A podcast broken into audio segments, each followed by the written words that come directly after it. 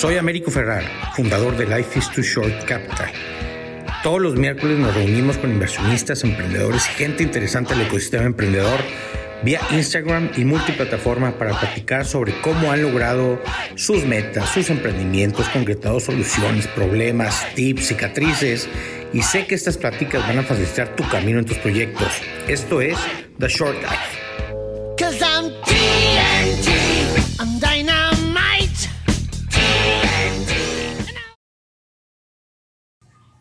Muy bien, estamos hoy esperando que se conecte el famosísimo Jesús, el de las flores, es su, su ad en redes sociales. Y pues es algo muy interesante, todo lo que ha logrado en viaflores.com a lo largo de, tantos años. me parece que es una de las grandes startups de... no sé si startups o no, eso es lo que vamos a descifrar hoy, al rato, con, Jesús, el de las flores. Pero al menos una de las empresas digitales que, o, base digital, o plataforma tecnológica que han cambiado esquemas aquí en, eh, nacidas en Monterrey, vamos a ver los alcances que tiene a nivel nacional, eh, los alcances que tiene a nivel eh, metropolitano, y qué sigue, cómo le ha hecho, es una, startup, y él particularmente es una persona, un emprendedor que no es muy muy, muy show. Está, eh, hasta hace poco yo la verdad es que eh, no lo había visto en pláticas, en lives, en conferencias, en tal y tal.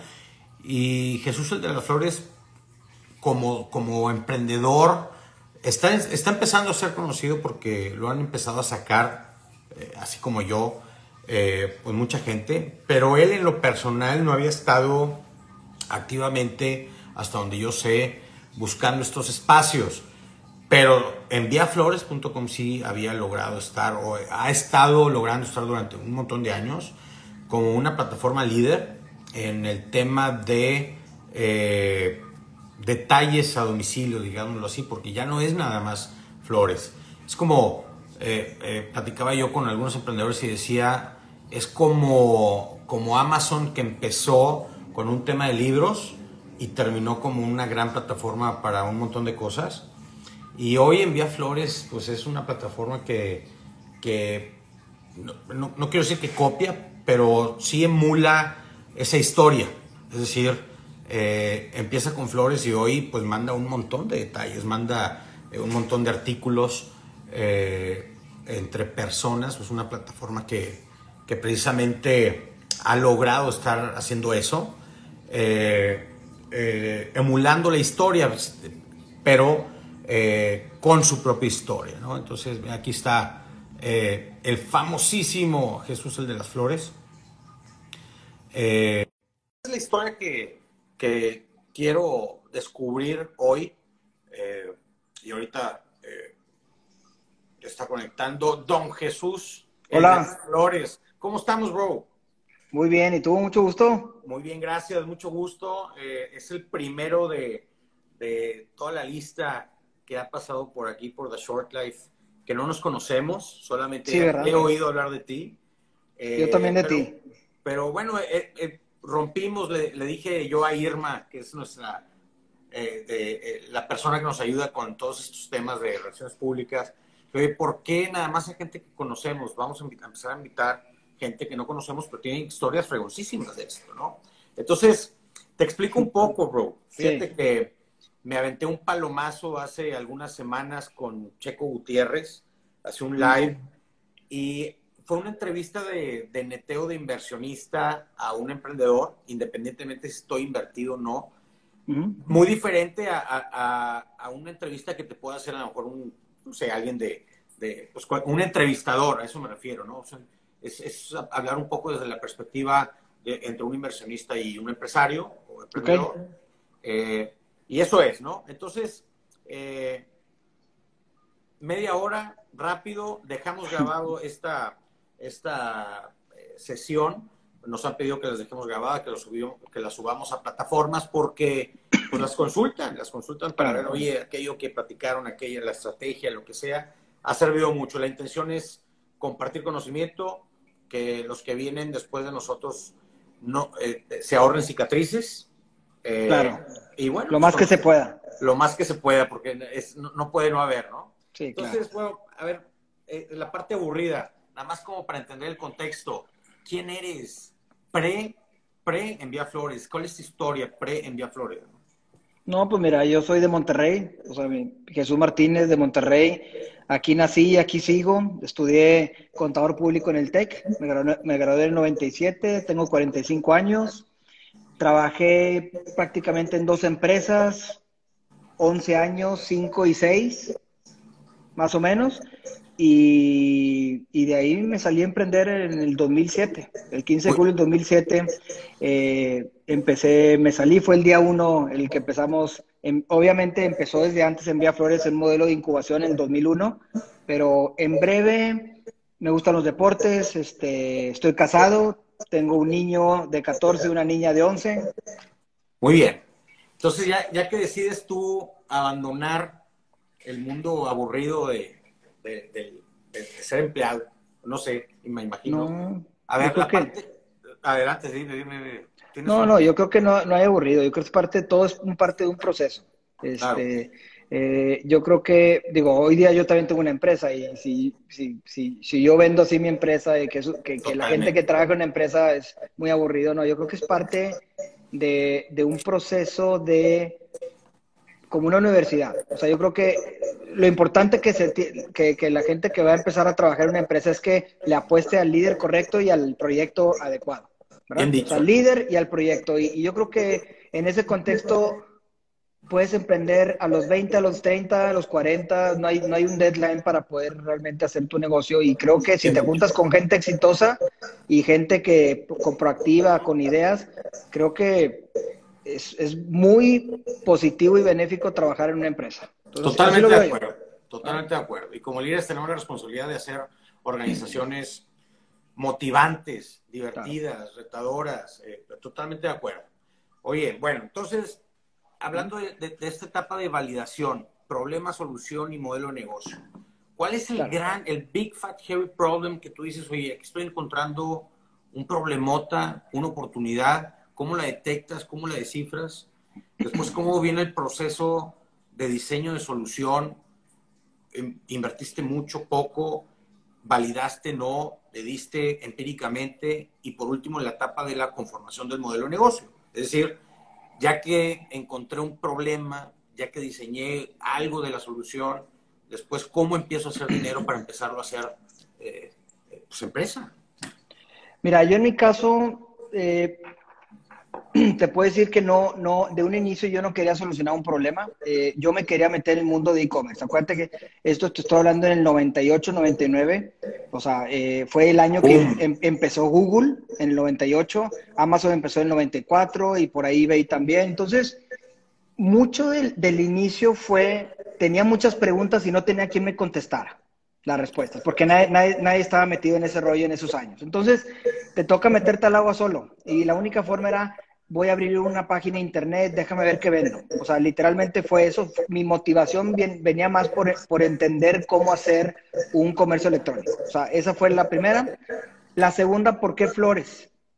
Y ahí fue una casualidad, una muy buena casualidad, porque yo le quería enviar flores a mi novia, que ahora es mi esposa, y, y, yo lo quería. Eh, yo andaba buscando una página de internet para seguir como que experimentando, curiosando en estos sitios y no había ninguna.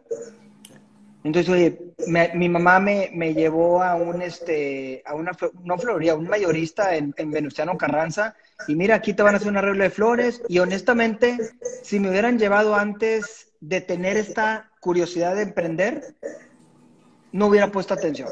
Pero, como ya, pero como ya andaba con la onda de que necesitaba un producto, me puse atención y dije, ah, caray, ¿por qué flores no?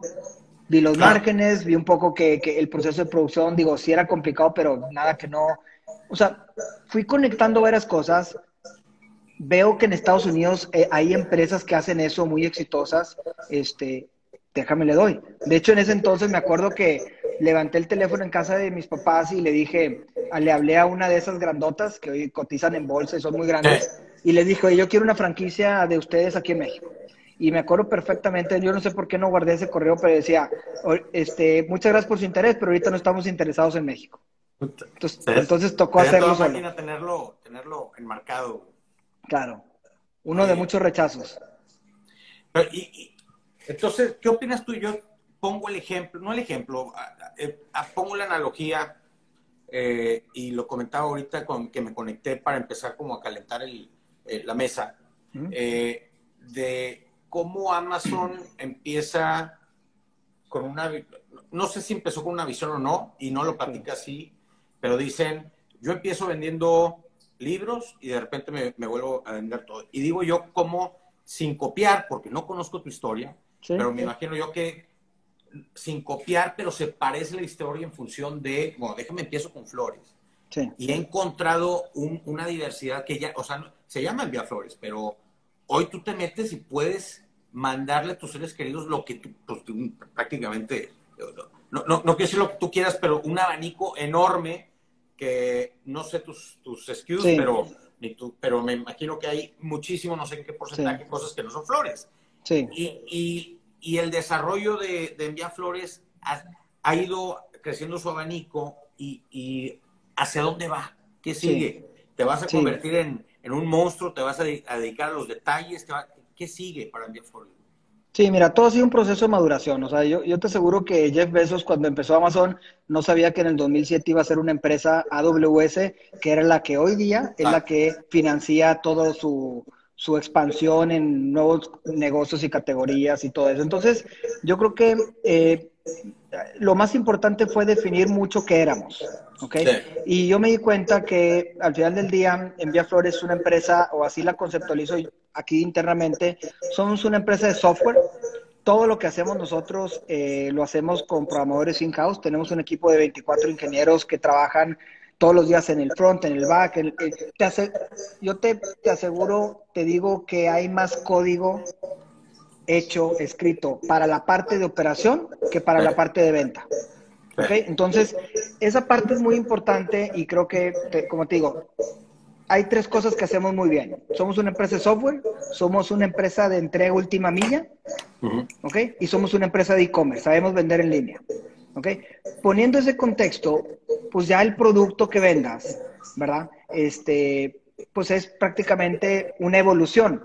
Cuando ya tienes una base de clientes que confía en ti, pues simplemente ellos mismos te van sugiriendo, oye, ¿por qué no haces esto? Me gustaría o me hubiera gustado que al enviar esto me hubieras dado la opción de un pastel, no sé. Entonces vas un poco viendo en qué cancha va a estar jugando la marca, ¿verdad? Y hasta dónde da la marca para darle, ¿verdad? Entonces, eso es, una parte muy importante que, que llevamos años eh, haciendo muchas pruebas. Envía Flores, si te fijas, es un portal donde tú puedes entrar directamente a la tienda de Cancún o a la Guadalajara, o sea, son catálogos independientes, diferentes. Entonces, creo que lo que sigue es poder potenciar, saber y bien claro dónde va a competir Envía Flores y que, no, y que sea completamente diferente y que agregue más valor que los marketplaces tradicionales como Amazon, eh, Mercado Libre, Walmart, este, y eventualmente Uber Eats y Rappi se van a convertir también en marketplace. Entonces, creo que nosotros estamos realmente definiendo la cancha en la que vamos a estar peleando y lo vamos a hacer muy bien. en función del talento, ahorita que mencionan los ingenieros, mucha, mucha gente en, México, eh, con la oportunidad de, que me ha dado el, fondo, Life is Short, de escuchar pitches por todo México, una excusa, le digo yo, nunca he estado del lado de ustedes eh, como tal, eh, aunque he emprendido algo, no, no me ha tocado estar en, la batalla del emprendedor como ustedes, pero algo que escucho mucho es simplemente no encuentro talento, ingenieros, eh, etcétera, etcétera, en, en, México y, me sale muy caro y simplemente no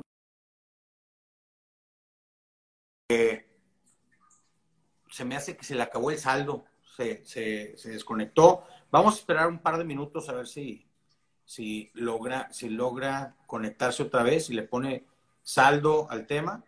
Pero esa es una excusa que yo escucho mucho, que no sé si es excusa o no, de lo que hay que preguntarle a Jesús, ¿no? El, tema de eh, es, es si hay o no hay talento y cómo, cómo le he hecho enviar flores para no toparse o no detenerse ante esa excusa, ¿no? Entonces, Oye, Jesús, estaba hablando ¿cómo te digo? Jesús, Chuy, Jesús. Chuy el de las flores. Jesús el de las flores. Jesús, como quieras. Oye, Jesús, entonces, el, el tema que, que, yo me encuentro recurrentemente es un tema de, de, no encuentro programadores, no encuentro talento en México, no encuentro, es, es, muy caro, eso me detiene, es que por eso no he lanzado, es que por eso tal y tal y tal. Yo digo, oye, a ver, y los que lo han hecho, como tú, ¿es cierto ese obstáculo? ¿Hace falta talento en México? Si sí hay, ¿cómo le has hecho para que no sea un obstáculo? Porque a pesar de eso, pues eh, eh, la empresa tiene que seguir jalando. No, no puedes parar. Entonces, ¿qué, qué piensas tú de, de, de, ese tema que constantemente nos topamos los inversionistas, que, que, te dicen los emprendedores que no hay talento en México? De programación. De, programación, sí. Ah, ok, qué bueno que me lo, lo, lo pone así. Mira, este te voy a platicar un poco con mi experiencia y te voy a ir explicando eh, hacia dónde hemos, o sea, yo me di cuenta en el 2010, 2011 que outsourceando mi código no iba a llegar a ningún lado, ¿ok? Entonces, desde entonces vengo construyendo un área de IT, ¿verdad? Entonces, al principio, lo más importante es la cabeza.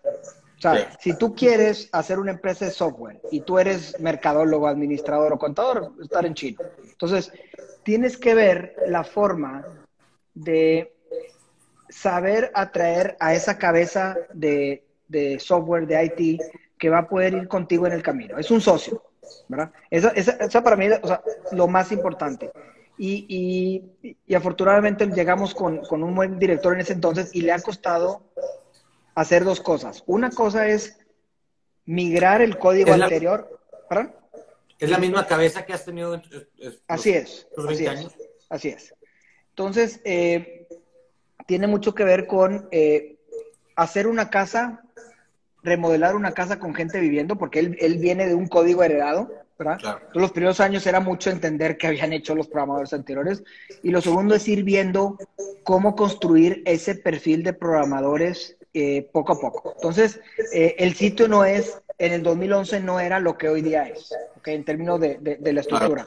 Entonces, eh, hemos tenido éxitos, hemos tenido fracasos de gente que no dura, pero yo creo que hay muchas, si usas la creatividad y encuentras buenos programadores, creo que ahí está la forma de poder escalar esto. Y, te voy a decir lo típico que pasa, que contratas a uno que programaba medianamente, pero en un año se van muy rápido para arriba y te los quitan. Nos han quitado gente de muchas empresas, Neoris, este, Epicor, Softex, ¿verdad? Sí. Entonces la pregunta se hace es, ¿cómo le hago para competir con esas firmas? Y, y, no te lo puedo decir porque obviamente este es este me ha costado mucho realmente eh, tener eso pero tienes que meter creatividad en cómo retienes el talento y cómo lo vas y, si, y, y a ver, por creatividad quieres decir no es a billetazos es es es es o también es tienes que involucrar todo porque acuérdate que un programador no lo mueve un programador no lo mueve tanto o sea tanto como como a un licenciado el dinero o sea, tiene que ver con el reto, tiene que ver con el dinero y tiene que ver con lo empático. Claro. Entonces, este, el desarrollo para ellos es fundamental, ¿verdad? Entonces, ahí es donde creo que hay un área muy importante que el área de talento trabaja y que creo que hemos venido construyendo eso, ¿verdad? Oye, en cualquier momento que haya una pregunta y me digas, oye, Américo, ¿qué te importa? Me lo puedes decir, ¿no? Entonces, ¿tienes okay. socios? Eh, sí, tengo socios minoritarios. ¿Son inversionistas? ¿Son tipo vesting? Son, o sea, ¿cómo, cómo así, por qué has dado equity? Okay. Nunca, nada más antes de eso, yo, nosotros, en Flores nunca he levantado capital, ¿verdad? Nosotros no tenemos deuda. O sea, no es un, no es un, no es el, el, la historia del startup que se ha ido levantando capital. Sí, no es así. No, es una nada. empresa desde de inicio. Es una empresa. O sea, yo vendo un producto y soluciono un problema y, y tengo mi margen y, y, opero. Pero llegaste a ser empresa con, naciendo como empresa, ¿vale? como, como, como pequeña empresa. No, no sí. naciste como startup. Sí, sí. No, no, sé si tiene mucho que ver que, o sea, yo incubé el negocio seis años, pero yo trabajaba. Entonces yo no dependía de mis ingresos. Mis ingresos para pagar mis cosas no dependía del negocio. Entonces yo pude enfocarme en lo que un emprendedor de inicio tiene que entender, que es entiende lo que estás haciendo, aprende del, o sea, trata de entender dónde te estás metiendo y trata de pivotear tu modelo de negocio.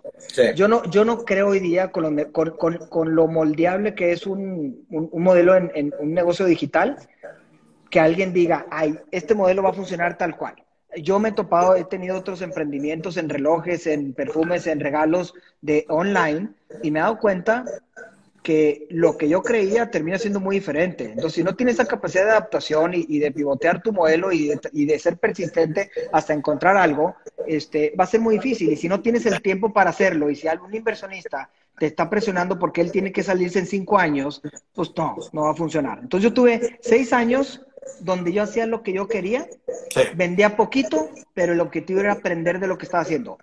Posteriormente renuncié a mi trabajo en 2007 y ahí sí, los, los primeros tres años era la época de sobrevivencia.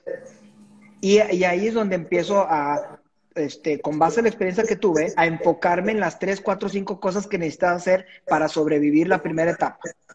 Y de ahí empieza ya la etapa de expansión, por ahí del 2010, 2012. Entonces, solo, igualito. Yo, solo, mis, socios, mis socios no operan, ¿verdad? mis socios eh, son coaches míos. Es como, eh, sí, es con los que yo me desahogaba cuando llegaba todo estresado y, oye, no sé cómo hacer esto. O sea, ellos es gente ya más grande y es gente con experiencia, con mucha empatía en el sentido de, de escuchar y, y, y, que, y, que, te dar un buen consejo. Entonces, eh, una, mi primera razón por la cual metí al primer socio fue como un seguro. Y la realidad es que en 2007 yo no vendía menos que si hubiera puesto un local en una avenida de flores. ¿Ok? Entonces, la primera, lo primero que dije fue, si esto no funciona, mínimo la persona esta tiene otros negocios, estas empresas, me le puedo pegar a él y pues no, el golpe no va a ser tan duro para que vean que no era obvio este modelo de negocio. Mucha gente me dice, no, obvio, el nombre está bien chingón y, el, y, está muy claro, ¿cómo, cómo no se me no, bueno, ya, ya en la cima, ya en el éxito, pues sí, en retrospectiva es, ah, pues claro, era obvio, ¿no? Pero ¿Cómo? el camino no es así, ¿no? Claro, entonces, este, pues eso es lo que te puedo comentar mucho de, de, de la evolución que hemos tenido. Este, es un caso muy atípico. ¿Bajo qué condiciones venderías en Vía Flores? Bajo ninguna. No, no, mira, es que yo creo que esa pregunta nunca va a ser así tan simple de contestar. Eh, nosotros nos bien, estás activamente buscando un éxito, ¿no? No, no. Una vez nos hay dos empresas públicas que nos intentaron comprar hace varios años y, y, no, yo, mira, acuérdate una cosa, el emprendedor, el emprendedor es una vocación. A mí, o sea, y, y, entonces no es tanto el dinero, sino lo que estás construyendo, lo que estás creando. O sea, el valor que tú, que, que tú tienes sobre el proceso creativo es como un artista, le da más valor a su arte que al dinero. Entonces, yo esa parte nunca lo hice por dinero y yo dije, mira, con que salga para completar mis gastos, con eso lo armo. O sea, no era como que, oye, es que yo quiero hacer el negocio para venderlo. Entonces... pero un, patrón que, que yo he visto de manera repetitiva, particularmente por ejemplo, los emprendedores de, Israel son, tienen esa característica bien, o, Estados Unidos. Es, sí, es, it's not, it's not about money, yo entiendo esa parte, pero de repente veo, se observa que se aburren porque ya agarró, ya, ya es empresa, ya es como, y ya se necesita aquí un empresario como estructurado y ordenado, y a mí me gusta la etapa de la validación, de la estrategia, de, de abrir brecha y vendo porque yo, porque ya no me encuentro. Olvídate de vender, me salgo de operar y, emprendo otro, otro, otra idea que, que, lo que te quiero decir es, no hablo de, de vender por dinero, sino sí. cuándo sigue la siguiente idea y cuándo ya, y ya este tema de empresario ya me está matando el alma, mi alma está en la estrategia de inicio, en la ideación, en la tal y tal y tal. ¿Me explico? Sí, mira, no está tocado ver esto. Eh, generar un negocio es extremadamente difícil. Y luego, ¿cuántas veces nos has visto ver empresarios que venden sus negocios y luego nos tiran todo el dinero que les dieron en, negocios que nunca les van a funcionar o que no les funcionan? O sea, es muy difícil realmente construir. Y otra, y otra cosa es, te quita mucha energía. Entonces, a mí en mi caso, yo creo que la pregunta va a tener que ver en el tiempo de qué tanta energía y qué tanto yo soy la persona adecuada para seguir esto. Y, créeme que hoy día estamos en un proceso de, no de sucesión, de empezar a ver quién puede ser el director general de Envía Flores, ¿verdad? O sea, ya estamos viéndolo yo con toda la pila y con toda la energía, pero creo que es un proceso de institucionalización que me gustaría ver, ¿verdad? Eh, porque, porque tiras mucho aceite en los primeros años. O sea, yo no sé si lo volvería a hacer otra vez. O sea, neta, no está nada fácil y sí se tienen que alinear muchas cosas para que las cosas se den. Entonces, yo creo que va a tener que un poco con la energía y, la, y la energía que tenga, que obviamente todo se termina bajando. Y como tú dices, sí es razón, llega un punto, un negocio donde el emprendedor ya no es la mejor persona para seguirlo dirigiendo. Necesitas sangre fresca, otro tipo de talento y tratar. Entonces, yo creo que esa es la parte que estoy viviendo igual, como el proceso que todas las empresas van madurando. O sea, estamos en una etapa, no sé si es niñez, adolescencia, pero estamos en una parte muy interesante. Actualmente somos 500 empleados directos en Envía Flores. Indirectamente hay más de 3.000 trabajando y desarrollado. Y te digo 3.000 porque tenemos una, una app tipo Uber Eats Rapid, donde afiliamos más de 3.000 carros este, externos. Eh, todo lo que hace la gente en Envía Flores, el florista, el chofer, el coordinador, el almacenista, su herramienta de trabajo es un celular. ¿Okay? Entonces, este, estamos haciendo cosas muy padres y creo yo que este, esa pregunta es, muy difícil contestarla en este sí, Claro.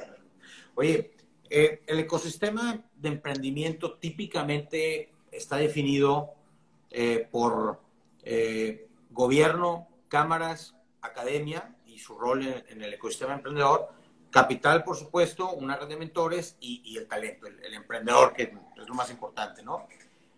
Desde tu punto de vista, y dada, de veras, yo presumo mucho, y aunque no tenía, no tengo el gusto de conocerte, presumo mucho tu eh, caso, presumo mucho el caso de Arturo Galván, presumo mucho el caso de Blanca, eh, que, que durante 20 años, antes de que se viniera este boom sexy, eh, trendy del emprendimiento en el mundo, ustedes ya lo estaban haciendo de manera empírica, ¿no?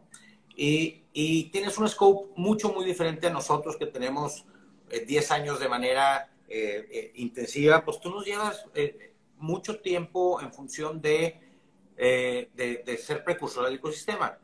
Desde tu punto de vista, eh, ¿qué le hace falta al ecosistema en Monterrey, al ecosistema emprendedor en Monterrey? Es decir, ¿el gobierno está ayudando o no? ¿El talento fue el talento? ¿El, gobierno está ayudando o no a, apoyar el, emprendimiento? ¿Las cámaras empresariales? ¿Las universidades? Eh, ¿El capital? Eh, y finalmente el emprendedor. Lo que te quiero decir es, ¿qué le hace falta? Vamos por buen camino. A Monterrey le hace falta qué para estar al nivel de, eh, no quiero hablar de, otros, de otros, de otros eh, ecosistemas, pero desde tu punto de vista que has vivido durante 20 años o más, 22 o 23, ¿cómo ha evolucionado y qué le hace falta a México, a, Monterrey particularmente, para terminar de, de romperla, ¿no? o para que con, madure más rápido el ecosistema emprendedor aquí. Pero, ¿tú qué, cuál consideras que, o sea, por qué dices que no lo estamos rompiendo en términos te doy mi apreciación, muy bien, te doy mi apreciación. Mira, gobierno, tenemos un, y no, quiero politizar el tema, pero tenemos un presidente que desapareció el INADEM y, nos, eh, y su forma de sacar adelante la economía es a través de fábricas y maquiladoras y no a través de emprendedores. Que para mí eso es condenar a un país a hacer, eh, eh, a ensamblar y no a crear eh, riqueza. Tenemos un gobierno estatal y en los municipios en donde no hay aceleradoras, no hay este, incubadoras, no, no se promueven los, políticas públicas en donde nadie está viendo por hechos tan simples como ir, por ejemplo, a el 20% de las adquisiciones de los gobiernos municipales o estatales tienen que ir para pymes y emprendedores, ¿no? O eh, las empresas de cierto tamaño tendrán que comprarle y pagar en no más de 30 días a, las pequeñas y micros, porque los matas, ¿no? Eh, pero, pero, a ver, entiendo el punto, o sea, yo creo que, o sea, pero si estamos esperando que el gobierno nos ayude para emprender, yo creo que, o sea, no, y, y, y, entiendo toda la parte, cada quien tiene que poner su, su granito de arena. para el final del día tiene que haber hambre. Sin duda. Entonces, eh, yo creo que, o sea, el emprendedor es, es, tan igual como, el, como vocación como el doctor y como vocación como el arquitecto. Entonces, yo creo que están los que están, o sea, los que deben. O sea, yo creo que si me preguntas, hay mucho talento en las empresas muy grandes que pudieran emprender. Este, sí lo hay, pero también no hay esas, esa cultura de decir, está cool ser emprendedor, porque, porque la probabilidad de éxito son bajísimas. O sea, alguien racional, Américo, no, no, sí, sí, cuando, ves, cuando ves las estadísticas va a decir, güey, mejor me pongo a trabajar en una empresa grande y me va a ir muy, muy bien y voy a tener más estabilidad y todo. O sea, de, 10, de 100, ¿cuántos la hacen? Entonces, las estadísticas no están a favor, pero ese es en todo el mundo, ¿verdad? O sea, no todo funciona. ¿Qué nos falta? Yo creo que te das cuenta cuando hablas con alguien que realmente trae el, concepto de creativo, de creación, de, vocación, de resiliencia y, y, varios factores, este, yo creo que hay, en mi época no había los fondos. Sí. O sea, yo no levanté capital no porque no necesitara, porque no había fondos. No había. ¿verdad? Pero si tienes la perseverancia y la resiliencia para encontrar formas de hacer las cosas, que, que, si no lo tiene un emprendedor, realmente no va, no va, a existir, va a ser muy difícil este, que sea realmente, no por ser inteligente vas a poder hacer esto, tienes que tener varias variables. Yo creo que eso es una vocación y yo creo que es un talento que falta más encontrarlo. Encontrarlo eh, y, es, y esos... Ajá, perdón. No, no, te, digo, quiero, quiero complementar porque, eh, a ver, lo, digo porque, porque me, me bateaste la, o sea, me, me, raqueteaste la pregunta. Yo te digo, a ver, es una más el gobierno. Y como dice Eduardo de la Garza de, de Digital Monterrey, lo mejor que puede hacer el gobierno es no meterse, no hacer nada, ¿no? Y, estoy de acuerdo, o sea, eh, como quiera, el emprendedor la va a hacer a pesar de, de, la falta de ayuda del gobierno, lo que sea. Que no debe ser eh, por la ayuda del gobierno la causa de mi éxito, pero sí puede ayudar a no meterse. O la academia, por ejemplo, en Tel Aviv, la Universidad de Tel Aviv para Israel, para esta Startup Nation, ha sido ancla fundamental para el desarrollo del ecosistema emprendedor en, en, Israel. O eh, Berkeley, Stanford, Caltech en Silicon Valley. O MIT y punto se acabó en Boston. O sea, sí ayuda a la academia. Me parece que aquí las universidades, por ejemplo, están haciendo cosas muy buenas, pero cerrados a su comunidad. Y después el capital. Cuando yo llego aquí a Monterrey en 2009, abrí Life is Too Short Capital, eh, a levantar capital de los inversionistas para, para el fondo, para a su vez invertir, pues es explicarle a, los empresarios mexicanos qué es el capital de riesgo y, por qué esa, y, y, cómo funciona el capital de riesgo. Hoy, 10 años después, antes éramos 40 fondos en México, hoy somos 200. es muy bueno y, vamos avanzando. Pero me parece que hay ciudades como Bogotá que nos están ganando. Yo no sé si estás en, Colombia o no.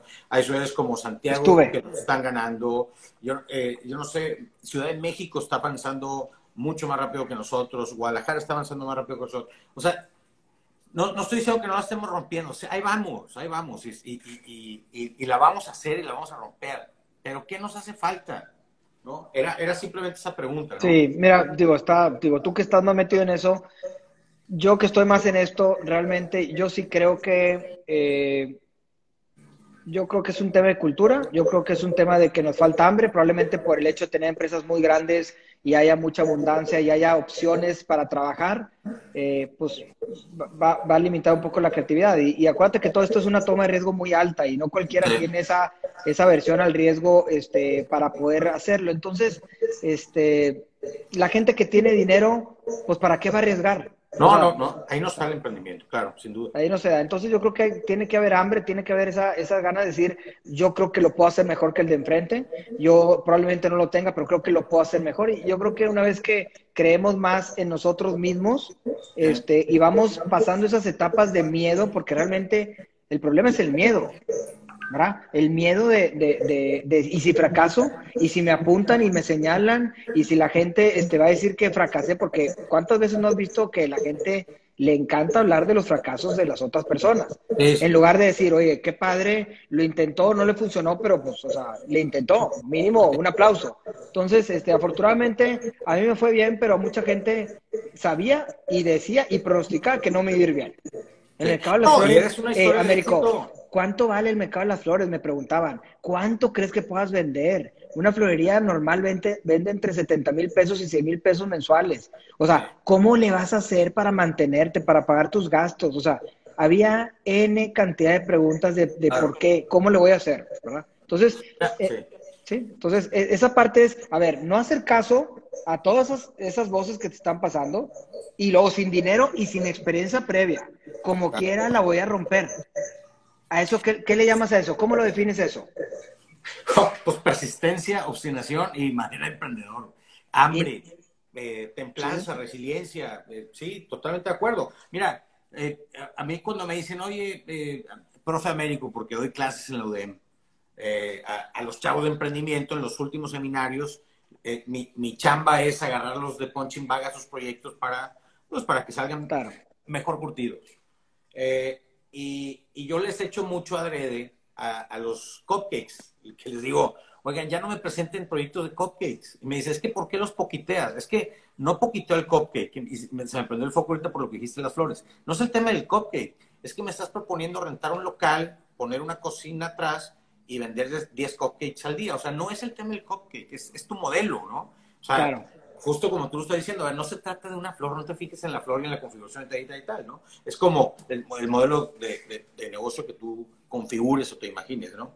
Oye, para ir cerrando, sí. Eh, al final del día es eh, un, factor clave de los, de los ecosistemas de emprendimiento que hemos visto que es consistente es la gente que ya la hizo. Y no hablo de empresarios de, Fortune 500. Eh, hablo de gente como tú que construyó una empresa como Envía Flores y entra como, pasa como inversionista ángel de otros em, emprendedores, eso se ha demostrado que es una chispa que hace un kickstart bastante interesante en los ecosistemas de emprendimiento. Claro. La pregunta es, tú eres inversionista ángel, quisiera ser, ¿por qué no? Y si tuvieras ahorita disponible un millón de dólares, ¿a qué, a qué tipo de startups le, le invertirías? Sí, mira, no estoy muy involucrado y prácticamente sí me han invitado. Este, sí he coachado a varios negocios. Eh, honestamente, ahorita por el tiempo que tengo, no me puedo comprometer mucho y no estoy muy activo en esa parte. Eh, eh, ahí, sí te quedo mal. O sea, no estoy muy metido en eso y estoy muy enfocado en hoy día en Envía Flores. No estoy muy metido. Me han te, voy, te voy a obligar a contestar así, vas a ver. Mira, hicimos una carnita asada hace un mes. Nos juntamos unos cuatro o cinco ángeles y dijimos, a ver, dada la pandemia y todo esto, ¿dónde pondríamos nuestro dinero, no? Y la gran, hubo conclusión en tres grandes sectores. En tecnología educativa, en, en temas aeroespaciales y en temas de logística en cualquier parte, ¿no? En la primera parte, en medio de operaciones o en last mile pero en el tema de logística nos parece, o nos pareció como conclusión a los que nos juntamos, una gran, una gran eh, eh, oportunidad para esta nueva configuración, esta nueva dinámica del mundo. Entonces, una pregunta muy concreta para sacarte sopa fuerza. Si tienes que escoger y tienes un millón de dólares para, eh, para invertir en EdTech, en, en, logística o en industria aeroespacial, de esas tres, ¿en qué, a, qué, ¿a qué te suena que que, vienen buenas cosas y le invertirías a esa vertical de inversión? Yo, yo le definitivamente le entrego última milla. Yo creo que ese es un problema, sí. Última milla. Pero e, eso soluciona muchos problemas. Y yo creo que cada vez van a ser más problemas. Y, el que encuentre, mira, el modelo Envía Flores es muy sencillo en el sentido de que es un modelo donde tenemos hubs, CEDIS, donde e, es, es, muy similar al, al, modelo de entrega de Amazon, en el sentido de que centraliza en ciertos hubs y de ahí se envía todo, ¿verdad? Entonces, creo yo que el principal, ¿qué, vino a hacer Uber Eats y Rapid? Solucionar la logística. O sea, su app está buena, sí, pero realmente, digo, meten muchas cosas, pero lo que es un servicio de mensajería muy efectivo, ¿verdad? Este, Es una app. Entonces, si hubieran hecho nada más, ¿cuántas, antes de ellos, ¿cuánta gente tenía la misma app, pero no solucionaba el problema al 100 de la logística? Lo dejaba con, el tercer, con ese restaurante. Entonces creo que lo que sea conveniente y, mucho que tiene que ver esas este, entrega última milla, pero tienes que tener marcas que se puedan apalancar de eso. Claro. ¿Verdad? Porque no le vas a vender el servicio a Walmart, güey. No, no, ellos ya lo están haciendo, y ni a Amazon, ¿verdad? Entonces ahí tienes que ver un poco el, tanto el modelo última milla, cómo creas marcas que puedan hacer un muy buen servicio con la logística. Entonces a lo mejor ahí me iría, yo soy más un, un creyente de, de, venderle al consumidor final. A mí me encanta eso. No a la empresa, sino al consumidor final. Entonces, si en alguna forma puedes conectar esas dos cosas, creo que es algo muy, muy interesante este, que te, que te, abre muchas, muchas puertas este, hacia construcciones de marca. Estimado, muchas gracias por tu tiempo, lo aprecio mucho. Mucho gusto, eh, Merco. Felicidades por lo que han hecho. Eh, de verdad que son un gran ejemplo para, para Monterrey, eh, México Latinoamérica y, y, un gran testimonio de, de, no hay excusas y sí se puede, ¿no? y bueno, nos veremos cuando este bicho se termine y se vaya y nos entraremos a platicar. Claro que sí. Listo, señor. Gracias. Saludos a todos. bye. bye.